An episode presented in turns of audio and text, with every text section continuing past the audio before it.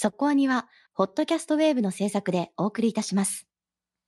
会いたいな声聞かせてよ。つながって笑顔を始めようさあ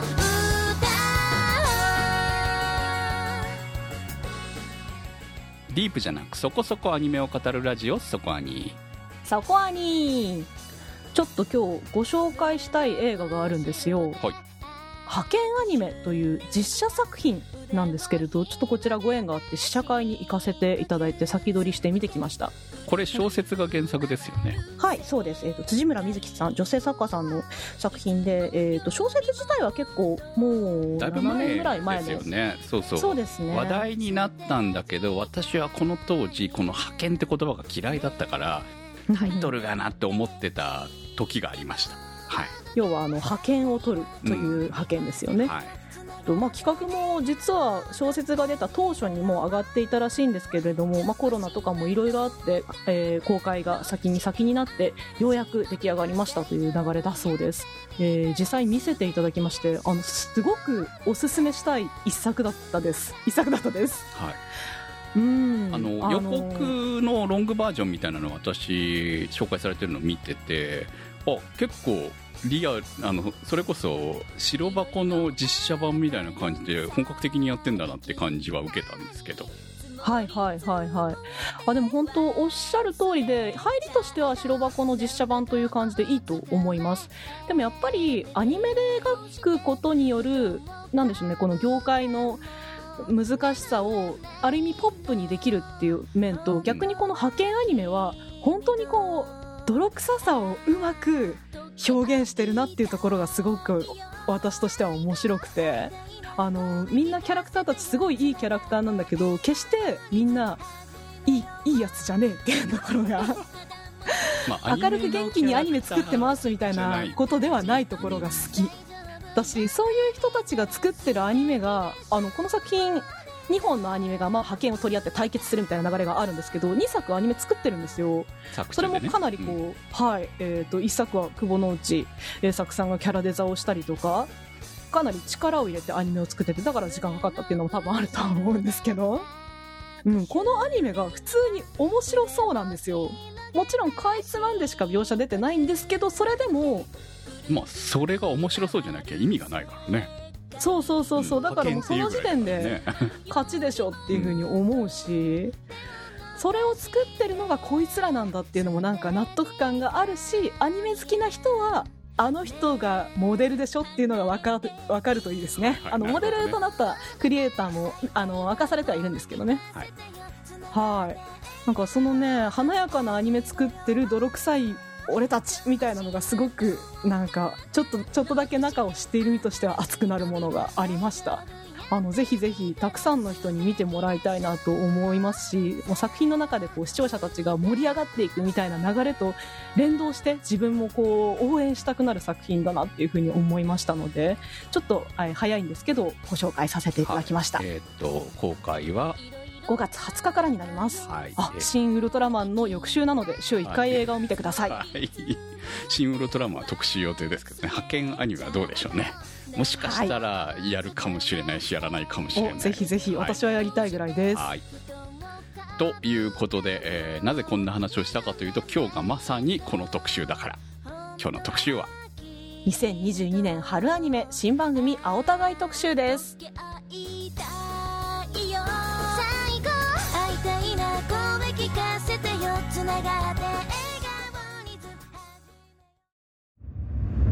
そこアニさあ、ということで始まりました。今日の特集は2022年春アニメ新番組青互い特集です。えーはいそこはにスタッフ視聴済み作品数は30作品。今回結構見てます。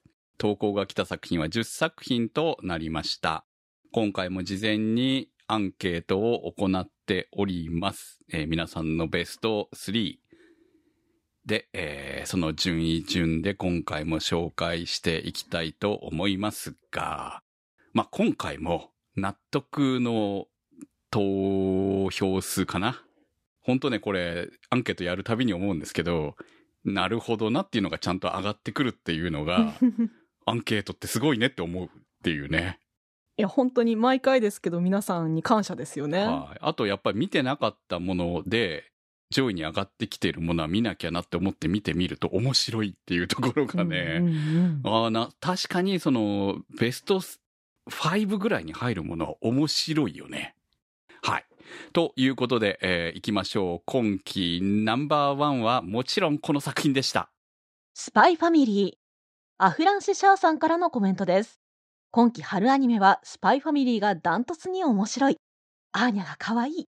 種崎さんの演技が素晴らしい。ロイドかっこいい。江口さんのイケボがかっこよさを引き立たせている。夜は殺し屋の時と平常時の二面性を早見さんが演じ分けていてすごい。はい、ありがとうございます。まあ、1位に投稿が集まらないというのは、前回から結構 頻発しておりますけれども、まあ皆さんね、避けたっぽいですね。いやだって、売るべくして作られている作品ですよ。だって、オープニングがヒゲダンでエンディングが星野源なんですよ。はい。しかもこれはもう完全に狙ってきています。ちゃ売れてますからね、今ね、曲ね。まあそこに今、タイバニーがこう食い込んできてるみたいな感じですよね、ランキングでね。いや、今期もアニメ独占じゃないですかっていう感じのね。すごい、やっぱり。こう、まだね、あのーこの時点で2話までなんですよ。我々が見れているのが。ねはい。なので、物語的には、えー、奥様役が 出てきたと。あ、クムさんは原作を読んでない人ですかね？あ私原作読んでない派ですね。はいはいえー原作はジャンププラスの連載で、みんな無料で必ず一周は読めるという仕様なので、結構読んでる人もこの中でも多いですよね。私も途中までは読みました。おおほいほい。なので、奥様役とかいうのがちょっと笑っちゃいますね。はい。妻役じゃないの？まあでも確かにアニメはまだ女装の段階ですからね。こっから、ちゃんとキャラクターが揃っている段階で、まだ結局ファミリーにやっとなるよねっていうところで終わってるでしょまだ。そうですね。はい。あの、漫画読んでた時ももちろん面白かったけど、やっぱりそこに BGM がつくとかっこいいなーって思いましたね。なんか結構始まる前段階の宣伝では、ドエライスパイアクションもの始まりますみたいな感じで、宣伝派手にやってるなと思いましたけど、まあ始まってみると、ちゃんと、えー原作既読者も知っているスパイファミリーこれこれっていうものになっていたのがすごく嬉しかったですし、その上にね、ちゃんとそのかっこよさであったり、スタイリッシュさ、まあファミリーの温かさみたいなものも立体的になってるのがすごくいいなと思いながら見守っていますね。よくもまあ、アーニャがあれだけぴったりな人を選んできたなっていうのはね、すごいよね。アーニャかわいい。かわいいわ。かわいい。はい達者ですね、谷崎さん。ねえ。なんかもうあれが、あそこまでかっちりハマると、ああ、このアニメ大丈夫だなってすごいうんうん安心感を得られた。アーニャの子供らしさって、こう、本当漫画の時も、ハッとした時に、あ、この子子供だったわっていうのが、す声がつくとね、なおさら、そういう感覚になるのがすごいなって普通に思うんですよね。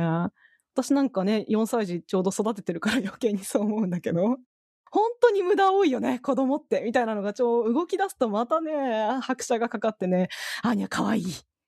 種崎さんもなんか、本当は夜のオーディションを受けてたのに、夜は受からないと思ったから、アーニャも受けさせてくださいって言って、受かったって聞きました。ああ、でもね、えー夜になっても割と納得かも。うんうんうん。色っぽい感じもね、イメージできるし、こういうね、コロコロとした子供も上手だし、あとはね、私はこう、ロイドの、江口拓也さんですけど、ロイドが、ちょっと独身っぽい感じも好き。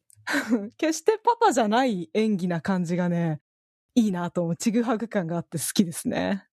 まあ、こういった疑似家族というか、血縁がなくてもファミリーになれるよねっていうのは今までちょっとあった流れかなっていうふうに思うんですけれども、また曲をつけてるね、星野源さんっていうのも私はもう大ファンですけれど、ファミリーソングっていうね、まさにそういう歌を歌ってた人だから、もうぴったりの布陣できたなというふうに楽しみにしています。あの、期待通り、このまま突き進んでほしいですし、またこういう話をしたい、語りたい作品です。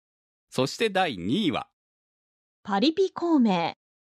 紫のサルスベリさんからのコメントです。パリピ孔明の第1話に感動しました。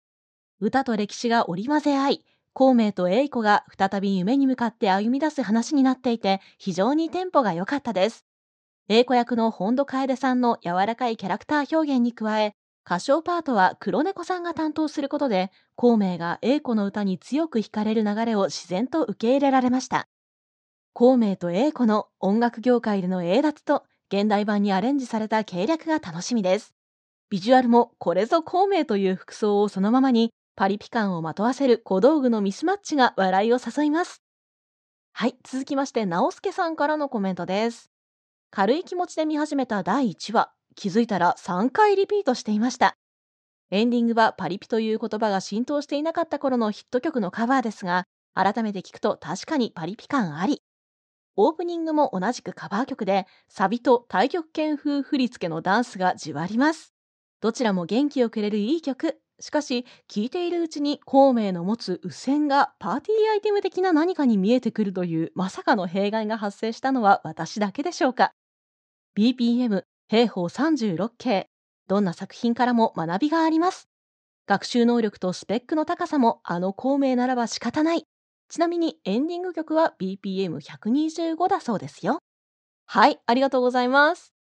いやー、やられたって感じでした。これ漫画の第1話は読んで、あ、面白いなと思ってたんですけど、こんな丁寧にアニメ化するんだって思いました。まあ、PA ワークスですからね、これね。作ってるのね。そうですねいや、絵もそうだし、あの、演出とかも、歌が上手い人の、ね、パートはこれみたいなんですごいかっちり決まるじゃないですか。はいはい。だってそこ決まってなきゃダメな部分でしょ。要はそういうところをきちんとやれてるっていうところは大事ですよね。うん。ただやっぱりこうね、ツイッターとかネットとかで見た漫画のアニメ化っていうと、ちょっとこう、まあ、ほん、ゆるいって言っちゃあれですけど、ほんわかした感じと思ってたら、めちゃめちゃガチで作ってきたなっていうのがありましたよね。そうね。だから、あのーやっぱりこのにいいっていうのは、その、この作品の作り方の結果、なんとなくこの4コマをこう、本話かアニメにしましたっていうのではない感じの、うん本気度バリバリでやってきたなって感じだよね。そうですね。本気で、あの、ちゃけてる感じがはいしますよね。ちょけてるっていうの？こういうの。わかんないけど。取りに来てる感じがしますよね。まあ言ってしまえばね。そう。いや、でもね、ほんとね、沖あゆさんがね、いや、あれは特殊技能だなって思うんですけど、普通に喋ってるだけでこんなに頭良さそうに思う人いるみたいな。まあ確かにね。そう、そうだと思います。私、あの、店長というのか、あの、好きですよ。オーナー？オーナー。はい。はいはいはい。オーナーとのやりとりがすごくいい感じで。うん。おじさん二人がイチャイチャしてるっていうのはね。三国志好きの オーナーと会話がすごく弾むっていうところがね。私結構この作品タイトルでもうちょっとこう、先ほど言ってた話でも出たみたいに、ふざけた話なのかなとコメディとして思ってたので、結構見た時に、あ、ちゃんとプロデュースしていくんだっていうのが一番意外で、黒猫さんが歌唱パートをやっているので、こう結構歌の説得力とかもあって、それでこう、プロデュースが良ければ、歌が上手ければ上に行けるんだっていう説得力もあるし、そこにこう、孔明の 話が出てきて、全然正直そんなに孔明のことって詳しくないじゃないですか。名前は知ってても。まあそこまでね。私も三国志実は苦手なんですよね。歴史苦手だから。僕もゲームでって感じですからはいね。ゲームと漫画だからな。うん結構補足をしてくれてるので、まあなんとなくでもわかるし、まあちゃんと歌に向かっていってるのは すごく好感が持てますね。はい。孔明が何なのかっていうのを、こう、見ていると、すごくわ、ね、勉強になるなっていう感じはあるよね。まあ、現代にね、そういう軍師が生きていたらどうなるのかというところをよく表しているんじゃない？もうこう平和でいいよね、平和でね。そういう意味じゃね。いい感じになんかあの、ね、あの、こう、じゃあここおかしくないみたいなところは隠されてるのかなっていううん。ところがね、省略もうまいなとは思いますよ。そうだね、確かに、ね。一体どこで暮らしてるんだろうみたいな。はい。あのー非常にこれ、どこまでやるのかがよくわかりませんけど、やっぱりデビューするとこまで行くのかな？まあ、基本デビューして天下取るまで行くのかな？主人公は彼女なわけでしょ？う。ぱ孔明だとはいえ、多分このそうですね。栄子が主人公なんですよね、言ってしまえばね。えうん何作品になるんですかね？なんかその、天下を取った場合、孔明どうなるんだろうってちょっと気にはなってて帰っちゃうのかな？このまま、そう、どっちなんだろうって。いや、わからないですけどね。英霊じゃないしな、これ。とか思いながら。どっかでね、あの、うんほら、光の子じゃないけど、はあね、サイがいなくなるみたいなうん話も孔明がいなくなる話があるのかそう。パリピ孔明っていう題名でそれやっちゃうのい。かな？それはちょっとなんか泣きながら見なきゃいけないやつ。はい。まあ、その辺はね、あのーパリピっていうぐらいだからなんか、スーッと流してくれるんじゃないかなって思いますね。締めっぽくはならなそうな気がしますね。はい。そして、第3位。恋は世界征服の後で。笹メガネさんからのコメントです。戦隊ヒーローが悪の戦闘員と恋をする？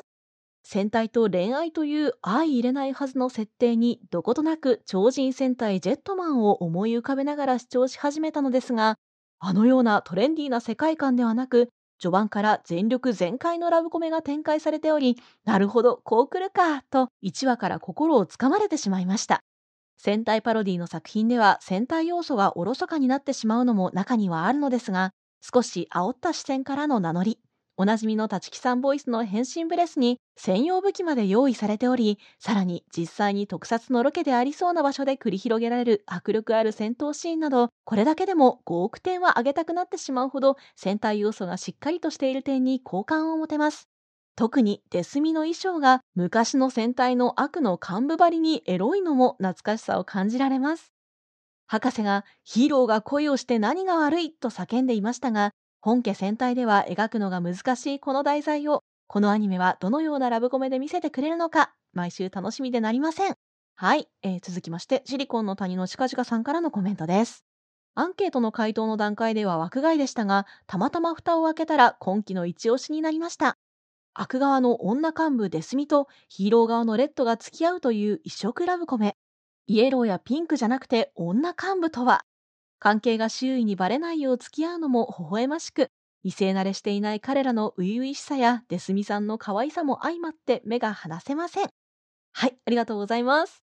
まあ、コメントいただいた通りです。前期の黒市さんロスをそっと埋めてくれる敵幹部可愛い系作品というか。はい。私、黒市さんちょっと見てないからわかんないんですけど、あの、あまりヒーローもの見ない感じなんですね。っていうか、ヒーローもの自体をもう、それほど私も見ていないので、特撮はあんまり見ない人ですからね、私ね。だから、あのでも、なんとなくはわかりますよ。さすがにね。子供の頃見てたりはしてましたから。そうですね。どっちかっていうと黒市さんはヒーローもの特化だったんですけど、こっちはなんとなくヒーローものってこういうイメージよねっていうのが分かってればライトに楽しめそうなるの、で。そんな感じですね。あんまりとしては入りやすいですね。はいはいしかもラブコメだしね。はい。だからこうヒーローものの分かりやすいところだけ入れてて、まあ人数とか女の子がいたりとか、あと、あと例えば爆発したりとか。はい。あと、そういうのがかりやすい売ランドとかね。そういうところはちゃんとうまく入れ,、入れてる感じですよね。であと、まあ、立木さんもそうでしょうし、うん。これ、オープニングめっちゃ力入ってません？オープニングは結構このアニメが始まる前から、田村ゆかりさんと大石正義さんはい。がコラボするっていうので、うん。もうツイッターとかでも話題になってたので、気にはなってたんですけど、なんか作品がラブコメなので、いいですよね、すごくデュエットいいですね。うん。うんいや、ゆかりん出ないんだね。出てるのかって思ってた。そう、出てないあか、ら。どうかな？ああ、そっか後からね、出てくるのかな。はい。あのーとにかくね、ラブコメ好きの私が、あの、めっちゃハマったぐらい、デスミが可愛いですよ。いやでもデスミュークムさんが好きなうん。感じの子じゃないですか。ああ、そうです。私が好きな感じの子ですよ。うん本当に。いや、もうこれ1話見てた時に、あ、これ来たなって思いましたから。今期の俺枠だわって思いながら見てましたから。まあ、確かにデスミは可愛いですけど、はいこれから出てくるというか、しっかり掘り下げられる他の女の子もマジで可愛いですからあ。女幹部たち？女幹部とか、はい。あの、チームの女の子え、チームの、あチームの子、うん一人なんかすごく、みんな可愛い、みんな可愛い。うん。うん、酒飲んでるやついるけど。う んはい。ピンクは、おあれですよね。年下ですよね。しかも主人公高校生だっていうのにもちょっと驚いたんですけど。うんそうですね。ええいいや、やもうピピンクはいいですよ。多分次の話ぐらいですよ。ピンはいクちゃんいいなってピンク、思う話。ああ、なるほどね。主人公好きなんですよね、彼女ね。もう待ちきれないなって思ったら、はいあの、アプリでね、2巻部分ぐらいまで読めるので、いや、ダメですよ。アニメで見るから、俺は。もう、声付きで見たいから。いやいや、でもね、うん結構違いもあるので、見比べてみると、あ、こんな感じで他に入れたんだねっていうなるほど。のがあったりしてああ、面そういう白いので、ことですね。見てから読むのもありですもんね。はい。そうですね、話数ごとに合わせて読んでいくとか楽しいと思いますよ。はい。あのーヒーローものですけど、本当にがっつりなラブコメですから、ラブコメ好きの人は見た方がいいと思います。そうですね、はい完全にラブコメ枠として楽しめるはい。もう作品だと思い今ます。回はね、私おすすめですよ、ラブコメ作品として。ああ、はいそういう意味では、こう、キセコイロスにもすああ、っとそうですね。効きみたいなキセ感じです、ね。コイロスですね。これはね、まさにうん来るんじゃないかと思います。はい。3位納得でした。ですね。うん。そして、第4位。出会いもん。フェビさんからのコメントです。京都の和菓子屋を飛び出し、バンドマンを目指したなごむは、父の入院をきっかけに実家に戻るが、実家には看板娘で跡取り候補のいつかがいて、というところから始まります。しばらくギスギスした感じになるのかな、と思っていましたが、なごむの人当たりのいい愛されキャラということもあり、あっという間に馴染んでしまい、心の休まるホームドラマとして堪能しています。3話では元カノも登場し、波乱があるかも、と思いましたが、あっという間に仲間入りした様子で、この先ものほほんと見れるといいなと思っています。ありがとうございました。出会いもん、えーバラカモンとは違いますよ。続編ではないですからね。でもぶっちゃけ私もバラカモンっぽい作品かなって思いながらタップしたところはでかいです。はい。私も正直バラカモンっぽい作品だなって思って見てましたよ。はい。すいません。まあまあ、ねでもやっぱこう、ひらがな5文字というタイトルにうんあのある、ああのの、期待する雰囲気ではありましたよね。そうですね。で、なしかも吉田玲子脚本だっていうところから、うんで、なんか雰囲気がすごくこう淡い感じな、ね、まあ京都の和菓子屋が舞台っていうところもあって、決してなんか鋭い感じの作品というよりは、こう、若干本和歌系なのかなというふうに思いながら、あと京都弁がすごくいいですね。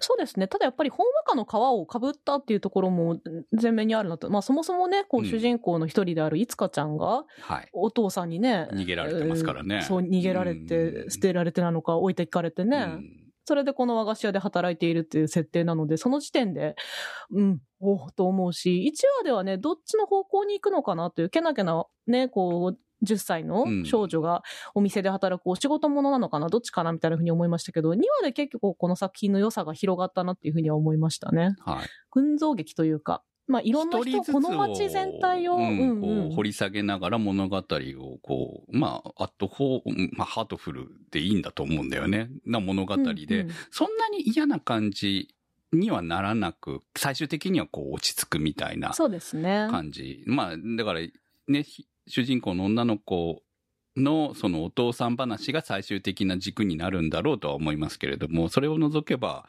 えー比較的こう温かいストーリーで、こう、ね、京都の街を描いていくっていう感じはなんかすごく癒されるなっていう風な気持ちで見てますけど、おまんじゅうがね、美味しそうあですね。わ和菓子た食べたくなるよそう、ね、あれ見てほるとね。かほかのおまんじゅう美味しそうですよね。あーちゃんとの。映像が、あの、美味しそうに見えるっていうところはいいですよね、うんやっぱりね、この辺そう、はね。もう当然ね、やっぱものづくりの面でもこだわりを感じるなっていうふうにも思いますし。はい。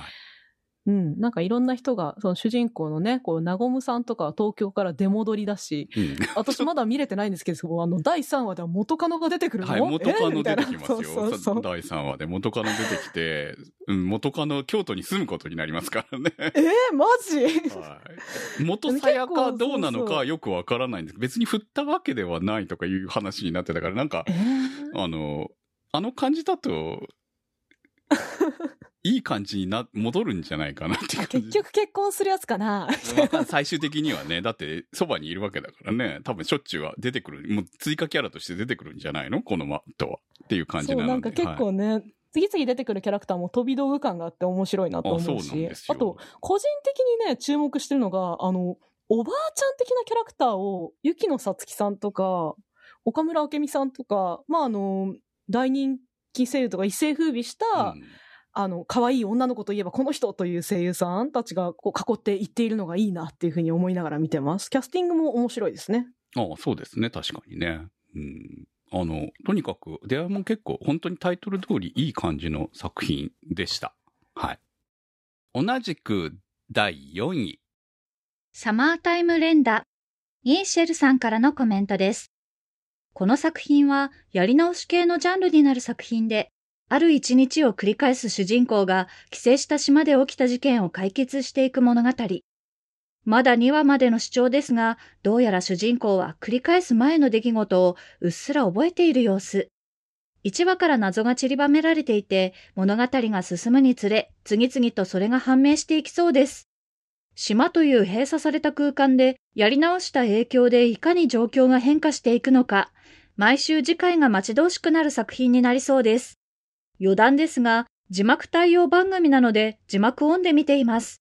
本物と偽物はセリフの前につく名前表記が異なるので、話している人物がどちらなのか区別ができます。参考までに。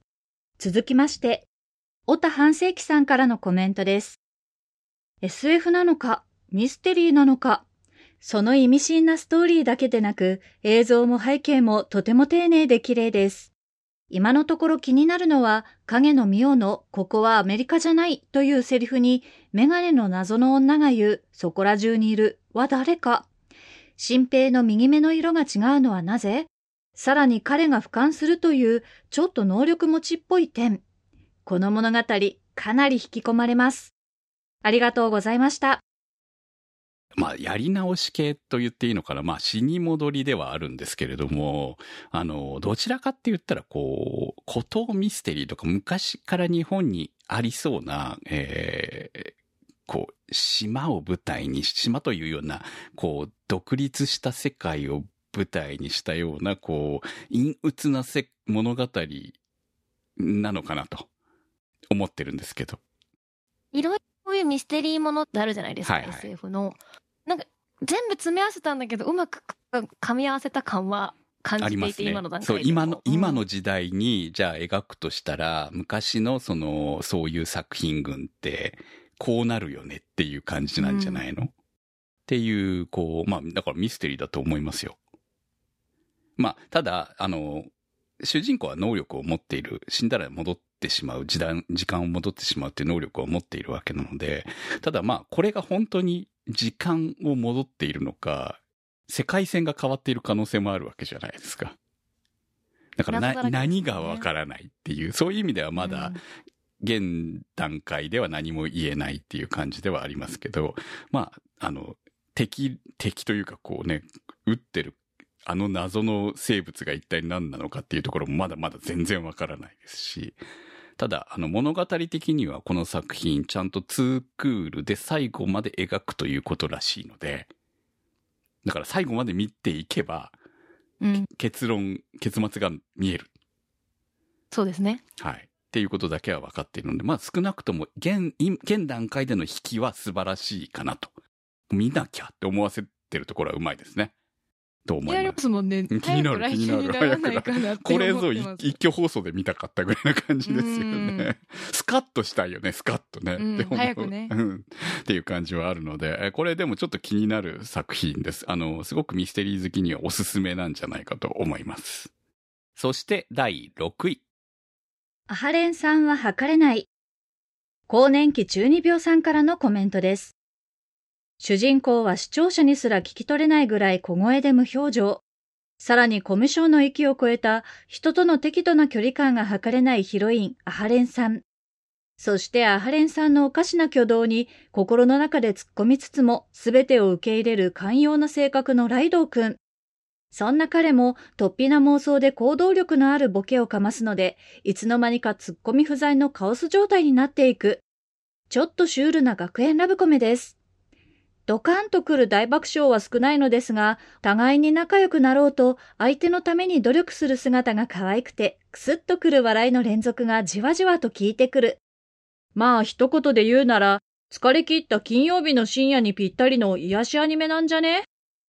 ありがとうございました。すごくじわじわ来る作品なので、多分、まあ、こういうのが好きな人は1話から面白いと思うんですけど、1話見て、これは面白さはどこなの？ゆるいってなると思うんですけど、1話、2話、3話、4話って見続けていくとじわじわとハマってきて、まあ内容ももちろんブラッシュアップされていっているのか、原作の流れ的にどんどんやっぱり、ハーレンさんとかも他のキャラクターたちも面白くなっていって、くすっと笑える作品にはなっているので、本当金曜日の深夜とかこう疲れた体にこうぼーっとしながら見ても笑えてくるような作品にはなっていますし、まあね、アハレンさんがね、とにかく可愛いので、ぜひよかったら見てみてください。続きまして、同率第6位。かぐや様は告らせたい、ウルトラロマンティック。なんでコメント来てないの？これ。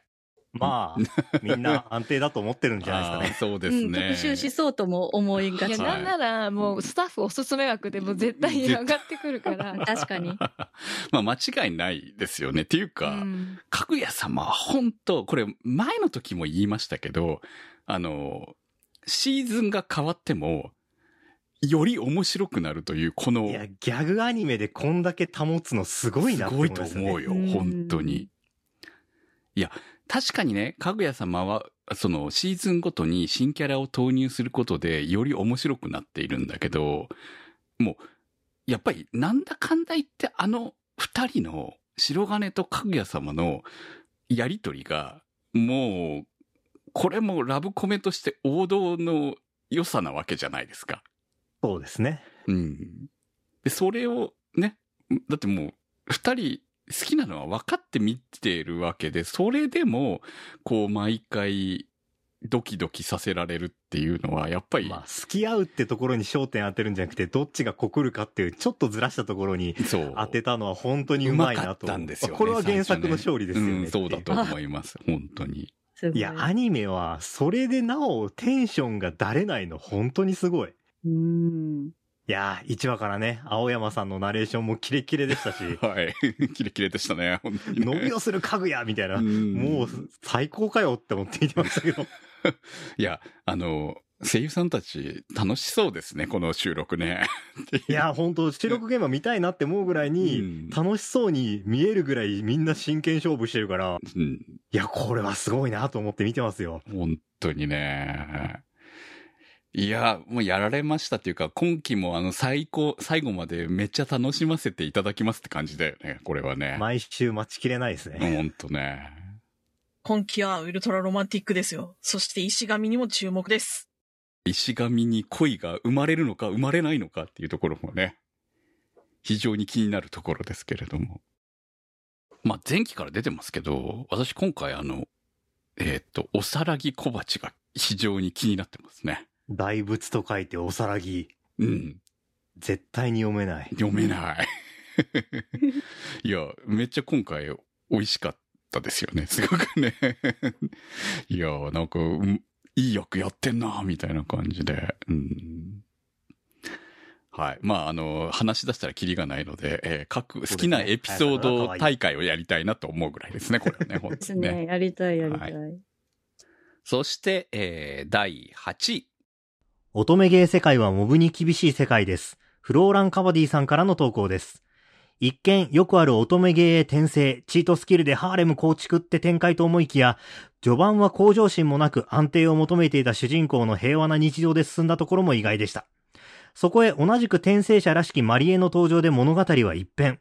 ゲームでは排除していたオリビアやアンジェリカを逆に味方につけそうですね。それにしても、乙女ゲーの世界観を無視したスターシップやアーマードスーツの採用は斬新ですし、そこにリアル世界の課金も生きてくるってのも面白いです。ありがとうございました。まあ、コメントでもあるように、本当にこう、よくある転生ものなのかなって思って見てたら、2話3話で、あれ？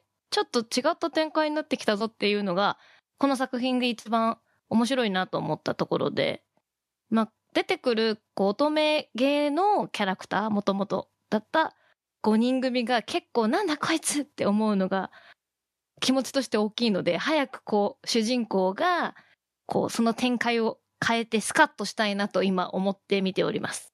ぜひよかったら、2話まで見てもらえれば、あ、面白いって思ってもらえると思うので、よかったらぜひ2話までまず見て、そこから見ようかなって思ったら、続きも見てもらえればなと思います。続きまして、同率8位。骸骨騎士様、ただいま異世界へお出かけ中。サブレー鎌倉さんからの投稿です。主人公が目を覚ますと、骸骨のアバターの姿でゲームの世界に取り込まれ、その世界で無双していくファンタジー。オバロ主人公のアーク自身はこの異世界転生を前向きに捉えて楽しんでいるようで、序盤から悲惨な話が続きますが、暗い展開にはならず、最後は完全懲悪的な爽快感のある終わり方になるのが特徴です。そして、特筆すべきは90年代アニメを彷彿とさせるド派手なオープニングです。随所に挿入される SE やセリフの音がでかすぎて、歌が聞き取りづらいくらいインパクトのある映像に仕上がっています。ありがとうございました。続きまして、常新さんからの投稿です。骸骨は強いです。でもできるだけ目立たないように、その日必要な食いぶち、または名産が食べられれば OK となかなか共感できる性格をしています。しかし、情けに弱く人助けをしてしまい、結果目立ってしまいます。今後、回が進み、仲間が増え、大きな役祭に飲み込まれていくのでしょうが、最後までのんびりと過ごしてほしいものです。ありがとうございました。まあ、ゲーム世界へ転移する物語なんですけれども、まあ、コメントにいただいた通りなんですが、1話の冒頭から、えー、女の子が襲われるシーンからスタートですね。僕はあれがきつくて、ちょっとって思って1話で途中でやめちゃったんですよね。あのー、うん、あれ必要だったのかなっていうのが、あれ逆まあじゃあ本編にはそんな感じの話は出てこない、まあ、ないないですねまあ、2, 2話、3話でも、なんか若干こう、襲われる、エルフが襲われるシーン的なものはありはするんですけど、基本的にほんわかものですよね、この作品ってうん。そうなんだね。タイトル通りな感じ。うん、お出かけ中みたいな感じですね、本当に。平和、平和ですよ。庭さんはまだね。まあ、あの、完全、あの、主人公無双なところはその通りなんですけれども、うん。はい。ただ、あの、なんで骸骨騎士にしているのかがいまいちよくわからないっていう。まあ、ちょうどオーバーロードが流行ったあたりの後ぐらいでは確かにあるのでっていうところはあるんですけど、オーバーロードは、まあ、いわゆるアンデッドだから骸骨であるっていうところが意味があったし、食事も、アンデッドだから食事を取らないとか、そういう、こう、まあ、冷静でいられるとかもありますね。そうですね。冷静でいられるとか、その骸骨である理由っていうのが、まああるわけですよね。で、この主人公、骸骨なのにご飯食うんですよ。どこに行ってんだよ。そう。だから、口から漏れるとか、こぼれるとか、そういう描写がない。普通にご飯食ってるっていう、しかもうまいとか言いながら、ビール飲んだりとかしてるので、普通に酒も飲むので。そういう世界観なの、ね、そういう世界観なんですよ。だから、その、骸骨である意味というところが、いまいちちょっと正直まだわからないんですけど、基本的に騎士の格好してるから。だから、それを除けば、あの、まあ、普通に、こう、転移してゲームの世界で楽しくやってるなっていう物語なので、全然そのオーバーロードじゃないって感じはありましたけ。はい。まあだから、なんか気楽に見るにはすごくいいのかもしれないけれど、気楽に見てると、そのシーンが気になる人は出てくるのかなまあ我々みたいにっていう思わないではないですね。まあまあ、あの、気楽に見るのにはいい作品なのかもしれないと思います。はい。あの、庭さんはそこまでひどくはないです。だから1はなんであれ入れたのかなあそ、あそこまで必要な描写が必要だったのかっていうところに対してはちょっと疑問を持ちますけれど。はい。っていう感じですね。続きまして、同率第8位。ダンスダンスダンスール。さすがはマッパだなという絵力をすごく感じた第1話でした。お話としては、えー中二の男の子ですね、主人公が、えーバレエをやるというお話ではあるんですけれども、まああの、小さい頃からバレエ、まあちょっと憧れるきっかけがあって、やりたかったし大好きなんだけど、まあ中二という絶妙なね、時期感もあって、バレエなんて女の子がやる習い事でしょとこう言いながらも、本当は小さい頃からやりたくてしょうがない。でも、どうしようどうしようみたいな風になっているのがまだ3話の段階かなというふうに思います。バレエという題材ってやっぱ昔から漫画とかでもあるものだし、そんなに男の子がバレエなんてっていう感覚が個人的にはあんまりなかったので、そこに新しさというものはそんなに良くも悪くも感じなかったんですけど、なんかそういう、まあ、ああ、なるほど、そういう話ねっていう中に、絵での驚きがすごく私はあって、こう、なんでしょうね。ダンスという題材で、もちろんダンスシーンも素晴らしいんだけど、ためとか止めとか、あの、キラキラ感とか、うん、なんかそういうところの絵で見せていくパワーがものすごく華やかだなっていうのが、この作品の見どころかなと思いながら、今のところ見ています。うん、なんかバレエってさ、やっぱりこうクラシックのイメージがあるじゃない？うん、うん、うん。から、その絵作りがダイナミックなのがすごくいいよね。そうだね。確かにね。綺麗なものって、それこそね、あの、女の子がとか、そういうイメージを持っている絵とは全然違うよね。うんそれこそ格闘技とかさ、うん、うん、うん。それぐらいのパワーがすごくあるし、その主人公たち、まあ男の子二人今のところ出てきてるけど、それもすごくこうダンスに対して、こうバレエのイメージは変わる感じはする。ああ、そうだね。だから、まあ、系統で言うなら、ユーリオンアイスとか、うんあとはまあダンスという点では、ボールルームへようこそとか、うんそういう作品が好きだった人は楽しめるんじゃないかなと思いますし、原作がね、ジョージア桜というところもあって、ちょっとね、えげつい描写もあるよね。うん、苦しくなる。でもまあ、なんだろう、一話ずつ見なければ、一気にこの子までっていうところまで、切りのいいところまで見る分には、乗り切れる気はするけど、まあ、感じるものもあるよね、やっぱり。そうだね。でもなんかそういう展開もカバーしてやるぜっていうダイナミックな、あの、展開とか絵作りとかが、そこをカバーしているなっていう、すごい総合力のある作品だなというふうに思って見てます。あの、ね、1、2話、3話でもすごく面白いけれど、今後化ける作品かもしれないなと思うので、個人的には注目しています。そして同率第8位。勇者やめます。この作品は、いわゆる転生でも召喚でもない、その世界に、ファンタジー世界に存在した勇者が無双した後の世界です。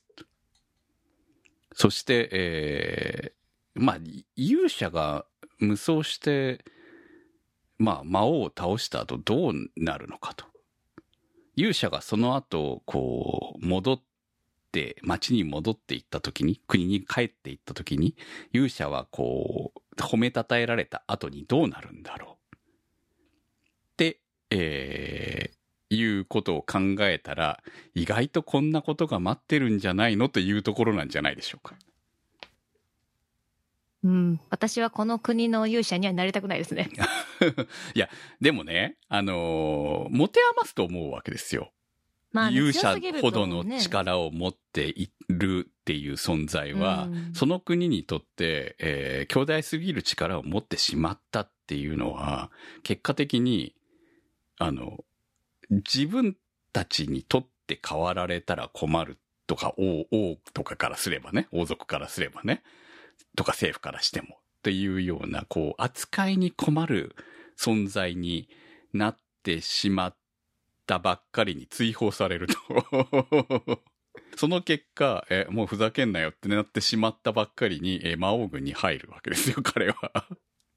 まあ、魔王軍が残ってるっていうところもね、魔王自体倒してないし、っていうところで、え、そこどうなんだろうっていうところもあるんですけど、まあ、魔王軍はほぼこう、えー反壊している状態ではありましたけども、まあ、人不足ですね。部人、だからそこに入って、えーこんこのお話は、えーまあ勇者やめて魔王軍を立て直すところ、自分たち、自分が倒した 魔王軍を立て直すお話なわけですけれども、結構ね、あの、前期もありましたけれど、お仕事もの感覚はありますね。すごく。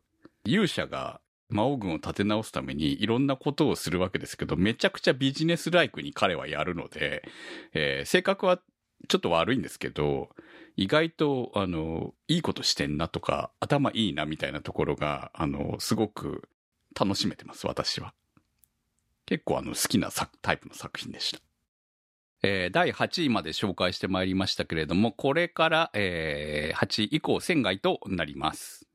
まずはこの作品。本好きの下克上、師匠になるためには手段を選んでいられません。第3期。浮雲さんからの投稿です。第2期から2年ぶりに放送された本好きの下克上第3期。紙の作り方から始まり、本を閉じる製本技術。3期の初めには活版印刷の話まで出てきました。本が作られるまでの技術を一つ一つ確立していく様は技術の歴史をなぞるような面白さがあります。その他にも、マインを取り巻く世界が徐々に広がっていくことで、様々な社会の枠組みに巻き込まれていき、成長していくマインの物語としても面白く、話が進むごとにじわじわと面白くなっていってる作品だと思います。そんな本好きの下克上ですが、この第3期でも物語は全体の半分にもいっていないようです。最後までやってくれるだろうと思いつつも、途中で終わってしまうのではという不安もあります。ですので、もっとたくさんの人に見てもらいたいと思い投稿させていただきました。ありがとうございました。続きまして、長重さんからの投稿です。待ちに待った本好きの第3期、第2期からそのまま話が続いた感じになっていましたね。第1話で登場した金属活字と活版印刷。原作読んでいるのでイメージはできていましたが、金属活字を使用した活版印刷が実際どんな感じなのか見て理解できるのも本好きのいいところですね。家族との絆が2期3期で描いている見込み習い編の重要なテーマですから、丁寧に描写している感じも期待が持てそうです。ありがとうございました。浮雲さんのコメントじゃないんですけど、私、前のシーズンの時に、あの、おすすめを受けて絶対面白いなって思いながらも見れてなくて、で、でも見たいなと思って一気に2クール分まとめ見しちゃったんですよ。面白くて、もう、こう、本がない世界に飛ばされちゃって本好きなのにどうしようってなった時に作ろうっていう主人公のバイタリティと、それに反する体の弱さみたいなのの中で、まあ、どうやって工夫していくんだろうっていうのももう気になりすぎちゃって最終的に原作まで読んでしまったというハマりっぷりで、あついに3期来て、活版印刷ついに来るかっていうところなんですけど、この後も全然話が長いので、本当に最後まで見たいなって思ってる作品ですね。下克上っていうだけあって、本当に成り上がりストーリーなので、しかも、彼女の人生が最終的にそこに落ち着くんだっていう、ある種の答えみたいなのも見えてくるから、そこまでやっぱり見てみたいですね。6期ぐらいまで頑張ってほしいな続きまして、ヒーラーガール。セントマントナームさんからのコメントです。ヒーリング能力を持った4人のドタバタ？なんて予想していたんですが、ミュージカル仕立ての真面目なお仕事者でした。目の前に怪我人がいたら魔法のようにではなく、まずは救急車を呼ぶ。主治医として移送先の医師につなぐなど、既存医療を否定しない姿勢がとても好感が持てました。4人の成長物語楽しみたいです。そういえば、男性ヒーラーは出ないんですね。なぜでしょう？はい、ありがとうございます。ヒーラーガールは一言でミュージカルアニメとは言いたくないんですけど、でもまあ、ご紹介するにあたってはやっぱミュージカルアニメになるのかな？あの、結構ね、なんだろう、ディズニーっぽい感じの歌が入っていたりとかして、ワクワクする感じはしましたね。そうだね。やっぱ、あのーもともとヒーラーガールズという声優ユニットですよね。歌手さんとのタイアップという言い方にはなってしまうんですけど、うん、そういう作りだから仕方ないですよね。ああのの、やっぱりもともといらっしゃった。そうそうそう、ユニット活動の方が先にあるやってるっていう感じですね。はい。まあ、なので、歌を前面にね、やりながらや、あの、作っている作品なんですけど、設定がね、結構、第1話では分かりづらさもあるんじゃないかなというふうに思うんですけど、まあ、今のね、お医者さんの医学にプラスして、音声医学っていう、あの、要は、痛いの痛いの飛んでいけの進化版だよねって私は思いながら見ていて。なるほど。まあ、歌を歌うことで人を癒すっていうのがもう医学として認められているというのが設定ですよね。うんうん。まあ、と言いつつも、本当に歌を歌えば何でも治るっていうわけではなくて、あくまで、なんだろうな、まあ、か軽い怪我、やけどとかは治せるんだなっていう描写がされてるけど、もうすっごい手術をできちゃうとか、そういうわけではないんだなっていう描写になっているし、今ある医学と、あの、一緒にはい。とにかく人を癒していく上で適材適所の医学を使っていこうっていう姿勢が描かれてるのはすごくあのコメントにも書いてもらってるように誠実だなっていうふうに思いましたね。うん。私も結構、なんだろう、ミュージカル風に、痛いの痛いの飛んでけって描かれてるところは、あ、素敵だなって思うんだけど、あの、診療所で少し歌って直しているシーンとかが、ちょっと1話ではね、シュールに見えちゃったりとかもしたんですけど、でもやっぱり歌の力って偉大だなってすごい感じて、あの、1話でその、病気に対して不安になっているところを歌で癒してあげたりとか、2話で、あの、妊婦さんのことを歌で癒してあげるところも、なんか歌詞によって元気づけられるっていうのは私自身も体験のあることだから、うんうんそういうのが、あの、物語としてすごくよくできているなって思いました。いや、やっぱりさ、うん。もちろんこう、どうしようもない風邪とか病気もあるけど、欲しい時に欲しい言葉をもらえるって一番元気がもらえることかもしれないなっていうのをすごくそうよね思うよね。本うん。当に声優ユニットさんとのタイアップというだけじゃない良さがある作品だなっていうふうに思うし、やっぱり音楽それだけでもかあのいいなと思うし、あともう一つ引きとして言っておくと、この音楽を担当してるのが高橋亮さはいん。で、あの、愛の歌を聴かせてと同じ人なんですよね。そうなんですよね。歌詞もそうですよね。そ ううんそうそうそう。だからたまたまだったのかわかんないですけど、別にこうミュージカルをめっちゃ作ってる音楽の方ではないのに、こう2作続くとちょっと印象がね、つきますよね。なのでね、うんああいう歌好きだった人もぜひ見てみてほしいなというふうに思います。続きまして、RPG 不動産。乗り合い自転車さんからのコメントです。ファンタジー世界の住人はどうやって住居を手に入れているのかという疑問へ答えが垣間見える作品です。公用語が日本語だったり、ヒロインの琴音が唯一日本人っぽい名前だったりと不思議なところが多いです。しかし、その琴音が誠実に不動産屋さんとしての仕事を遂げているところに惹かれます。現時点で放送された3話までは若干不穏な要素があったものの、基本的にほんわかした展開なので、本作をご覧になった方の多くは、なんだいつものキララアニメかと思われるでしょう。しかし、原作を読んでいると、この後、怒涛の展開が待ち受けていることがわかります。ネタバレなので、あまり多くは言えないのですが。なので、ワンクールではありますが、長い目で見てほしい作品です。どうか途中で切らないで、最後までご覧ください。はい、ありがとうございます。私この作品結構 CM が流れてて、こうアニメ化される前からタイトル知ってたんですけど、うん。これさ、もうまんまじゃない？このタイトルがさ、そのまんますぎてさ、すごいわかりやすい。そうですね。わかりやすいし、あの、コメントにありますけど、あの、どうやって住居を手に入れるの？みたいなところとかは、あの、自分自身も、なんか RPG のその街に行った時に、あの、最初に目にする街並みとか、そういうところを一緒になんか探していくっていうのが、結構ワクワク感があって楽しいなって思ってました。だよね。うん。なんか、なんだファンタジーだからさ、その辺ファンタジーなのかなと思いきや、ちゃんとお仕事ものというか、あの、ちゃんと世界はね、ファンタジー世界なんだけど、はいはい。不動産屋のお仕事してるよね。そうなんですよね。なんか主人公の女の子もさ、あの、学校出たけどフリーはちょっと不安でって言ってた時間、あの、ところがさ、リアルだよね。そうそう、ああ、ありそうってなりました。コメントにもあるんですけれども、この後、怒涛の展開が待ってるんですかねいや今のところ見ている限り、そんな展開になるの？っていうぐらい平和うんじゃ平和だもんね。ね、のほほんと見れてるんですけれども、ちょっと楽しみであります。続きまして、ラブライブ、虹ヶ崎学園スクールアイドル同好会2期、宇宙さんからのコメントです。優勝なんか目指さないと、どこかのビッグボスが言って話題になりましたが、ラブライブを目指さないラブライブが、この虹ヶ崎スクールアイドル同好会。まあ2期でどうなるかわかりませんが、ラブライブ史上初めて2期で追加キャラが登場しました。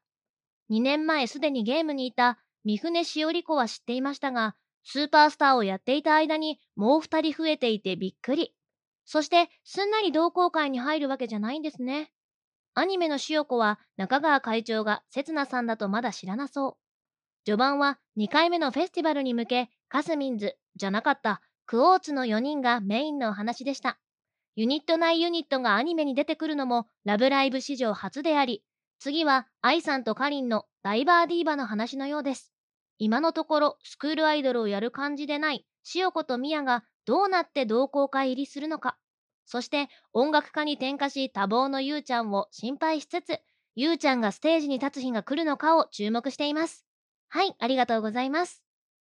ラブライブシリーズは、この今4シリーズアニメ化されてて、今回放送されている虹学はその3番目にアニメ化された作品なんですけど、それの2期になるんですけど、ライブライブはこうシリーズっていうイメージが結構強いと思うんですけど、4作を見比べてみると、こう明確に違いがあって、シリーズごとにこうアイドルをいろいろな形で描いていっている作品になってるんですけど、コメントでもあったんですけど、ラブライブ、こう、今まではグループにスポットを当てた作品が多かったんですけど、この虹学はソロアイドルにスポットを当てていて、現段階では、こう、ラブライブを目指していないとか、アイドルをやらないプロデューサー的な立ち位置のキャラクターがいたりとか、あとは、こう、一期にはいなかったメインキャラとして、こう、ソロアイドルの新キャラが出てきたり、ユニットが出てくるっていうのも今までのラブライブではなくて、そういう意味では結構この作品攻めてるなと個人的には思っていて、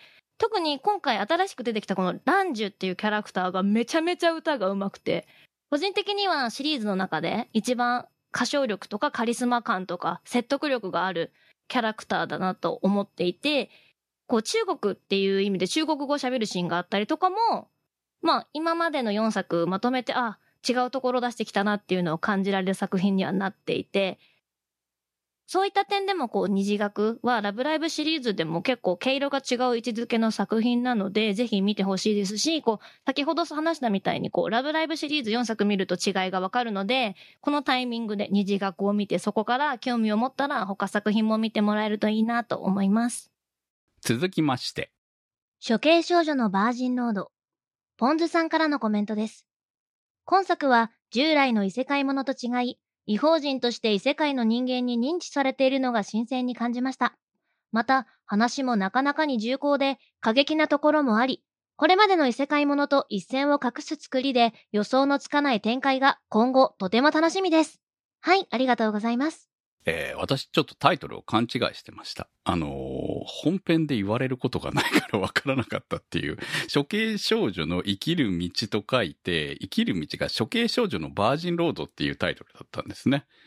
えーはい。異世界召喚が普通に日常となった世界で、えーちょっとね、あのーまあ、召喚された人間たちがどうなっていくのかっていうお話なんですけれども、いやね、ちょっとね、思っていた感じとは全然違う、結構ハードな物語で、えーそのノリについていけるのか、日常パートがね、比較的軽い感じはあるので、でもまあそれも、その、実際に彼女たちがやっていることを考えれば、みたいな部分もあったりとかして、えー結構ハードな感じが続いてます。3話まで。はい。えー、まあ、ちょっとね、あの、展開とか、こう、こういうハードなことをやる割にはみたいな部分もないわけではないんですけれども、あの、それでも引っ張る、こう、なんていうの、作品力がすごくあるなっていう感じで、えー3話まで見た感じだと、これは見続けたいなという魅力は十分ある作品なんじゃないでしょうか。以上、投稿をいただいた作品でした。続きまして、スタッフおすすめ枠として。バーディーウィング、ゴルフガールズストーリこれはですね、はい。まあまあまあ、ね、言ってしまえば女の子がゴルフしてるアニメなんだけれども、はい。なんだけれども、はい。はい。まあ、主人公は賭けゴルフをしている女の子で、で、もう一人、主人公というかヒロイン枠でいて、はい。もう、サラブレッドの英才教育、ゴルフの英才教育受けてる、ゴルフは神聖ですごく楽しいものって言ってるお嬢様っていうのは、その二人のお話なんですけれど、はいゴルフガそこはまあールズストーリーですからね。はいガールズストーリーだからね置いといて。はい。そう、置いといて、はい。いや、何がやばいかっていうと、うん。作ってるのがまずバンダイナムコピクチャーズ。はい。これはサンライズですよ。はい。サンライズなんですね。なぜ、サンライズですなぜゴルフアニメなんか作ってるんですかね。いや、わかんないです。主題歌広瀬香美だったりとかして、どうしたのどうしたのって感じなんですけど、はいで、音楽コードギアスなんですよ。今度ゴンドギアスなんですか？そうはい。で、シリーズ構成黒田洋介なんですよ。はい。だから、うんもうぶっちゃけスクライドとか、はい。あとは何ですか？あの、ビルドファイターズとか、はい。うんあの辺好きな人は多分これね、いける。俺はいけた。なんか、初期配置もそう聞くと、カズくんと劉邦じゃんって感じはすそうるね。そうそうそうそう。で、キャラクター見てると、なんかすげえ、あの、脇のキャラクターとかでも田村ゆかりさんがいたりとか、はいめちゃめちゃ、なんか、頭おかしい、狂気的な、攻撃的な顔してる、舌ベローン出してるようなキャラクターに、名塚香織さんとか当ててあるんで、どうなんだこれはっていうキャラも、まだ出てきてないけど、いるし、さらに、下り顔で話す古谷徹とか、後ろでね、な後方彼氏面みたいな感じで、後ろで下り顔で喋ってるコーチの古谷さんとか、なんか、育ての親なのか生みの親なのかわかんないけど、回想シーンで、なんかドヤ、ドヤ声で喋ってる池田修一さんとか、もうなんか、あの、やりたい放題ですね。やりたい放題なんですよ。で、なんかね、あの、ゴルフの、掛けゴルフの商品にガンプラが出てきたりとか、まあその辺は、まあいいや、うんあるんですけど、結構ね、ぶっ飛んでて、で、ゴルフは、なんかす、超人すぎる感じではないけれども、必殺技の名前を叫んで、あの、打つ人もいるかなみたいな ぐらいのまあまあなんものか、なので。我々世代に引っかかりそうな感じのそう。ええそう。ただでも真剣勝負は真剣勝負の描写としてすごい、あの、熱いものを感じる。はい。もう伝わってきましたよ。描き方ができてるんで伝わってきましたよ。なんで、いや、これはね、本当ね、スクライドとかね、あの辺好きな人はね、ちょっと見てみた方がいいと思います。わかりました。ちょっと見たいと思います。ええ私向きだなって思いました、はい今。はい今の説明で二人はね、絶対好きだと思う。特集するわとか言ってたら笑うよね。はい。続きまして。エスタブライフ、グレートエスケープ。そっちが黒田洋介ならね、こっちは谷口五郎ですよ。いや、そうなんだよね。いや、ごめんね、ちょっとね、あの、早口で声がでかくなっちゃったけど、さっき。いやいや、なんかもう、くしくも、スタッフおすすめはこういうの並べちゃいましたけど。まあ、とはいえね、エスタブライフは、あくまでこう、原案谷口五郎さんというところで、監督は、ごちうさとかの橋本監督だったり、シリーズ構成が、あの、フルメタルパニックとか、あと、アンマギブリリアントパークとかの賀東さんが入られてるとか、はいはい。なんかそういう布陣でどういう作品だと思ってましたけど、なんかすごいイズムを感じる、谷口五郎イズムを感じる、全力でふざけつつ、バカバカしくもありながらもテーマ性がある、なかなか元気の出る作品じゃないですか？いや、1話を見たときは、ああ、ちょっとこう、先生のエピソードもいいかもね、みたいな感じで見たんですよ。はいはい。2話のなんだあれは。いやー、2話ね、私2話を見て、あ、美少女たちが近未来っぽい舞台で、夜逃げ屋をやりつつ仁義なき戦いをしてるっていうふうに。で、しかもね、あの、組長の青山豊、魔法少女になりたいとか言い出した。どう、この段階で意味がわからないんだよ。いや、意味わかんないしさ、ああいうのってさ、ちょっと寒い可能性もあるじゃん。うん。滑る可能性があるけどさ、ねなんだあの説得力は？あ、なりたいんだっていうね。りたいんだっていうね。いや、そこはやっぱり青山さんだからなんだけど。いやー、そいうやでもね。ね、そう、なんか、そう、今、ナセが言ってたのと同じなんだけど、テーマがありつつも、もう、全く暗くならないというか、バカバカしさすらあるみたいうんうんうん。え、でも結構テーマ自体深いところやってると思うんだよ。死にたくなるぐらいなら逃げりゃいいじゃんみたいなね。そうだね。ちょうどそういうあるのに。最初に紹介した3人の定談インタビューとかも出てたんだけど、本当にダメな人間、ダメな奴らを、あの、助けてあげるにはどうしたらいいかっていう、本当入りとしてはそういうところから始まってるんだよっていう話をしていたので、ね、なんか、本当に谷口五郎さんっていう人はそういう起点となるものを広げて広げて、とんでもない世界を作るすごい人だなっていうのを改めて感じる世界観ですよね。女の子たちちゃんと可愛いし。そうだね。あの、高橋さんが珍しい役をやってるなと思った。あって。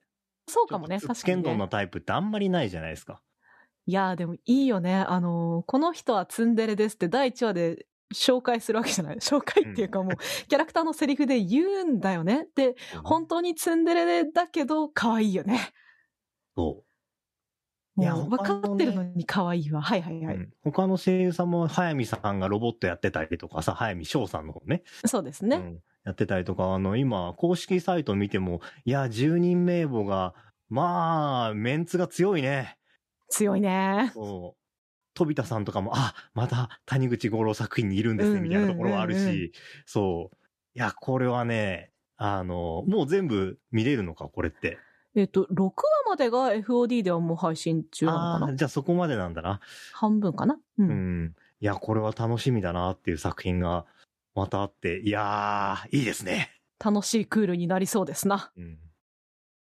はい。ということで、えー、今期も楽しい作品がまだ見てない作品も含めてありますね。ということで、えあそうですね。まだ始まってない作品もありますもんね。そうなんですよね。はい。はい。ということで、えー今回もたくさんのアンケートの回答、そして投稿ありがとうございました。今日の特集は、2022年春アニメ、新番組青互い特集でした。そこアニサポーターズ募集。そこアニの運営を応援していただくサポーター制度。そこアニサポーターズ。1週間1ヶ月のチケット制で応援していただいた方のお名前を番組内でご紹介いたします。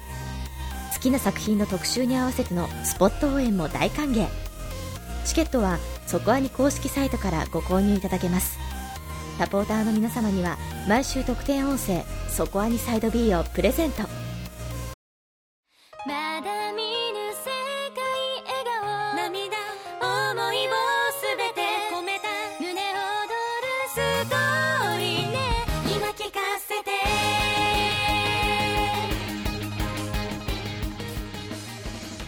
お送りしてまいりました、そこアニです。青互いの中に、あの作品がないんじゃないかと思われている方もいるかもしれない。まあ、すでに特集する宣言を上げているのでというところもあったのかもしれませんが、えー来週の特集は？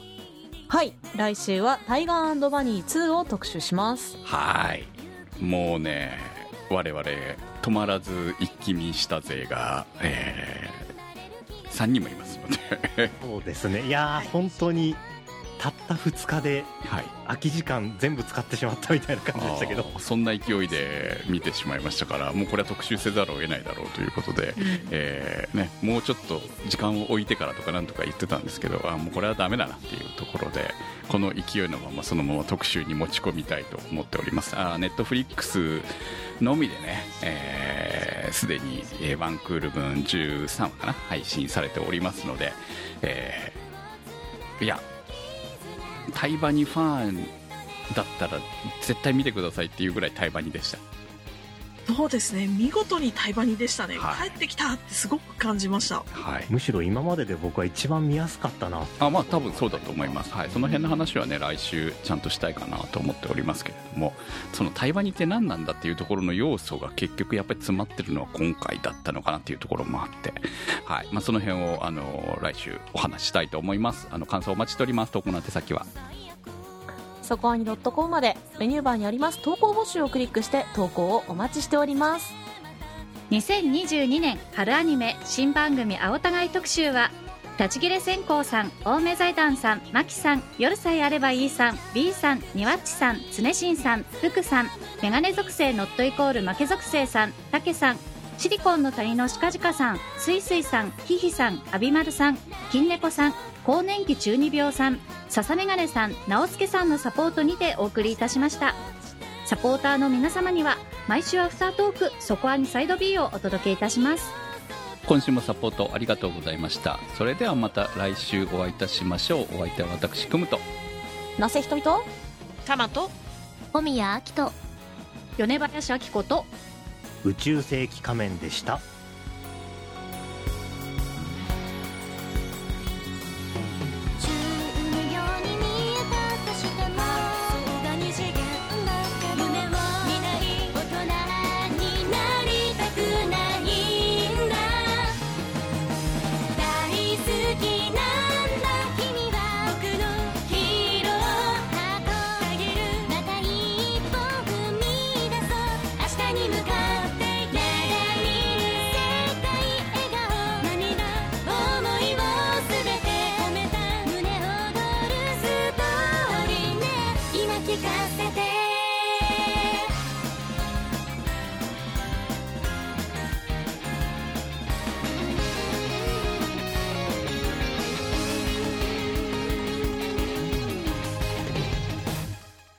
そこはには、ホットキャストウェーブの制作でお送りいたしました。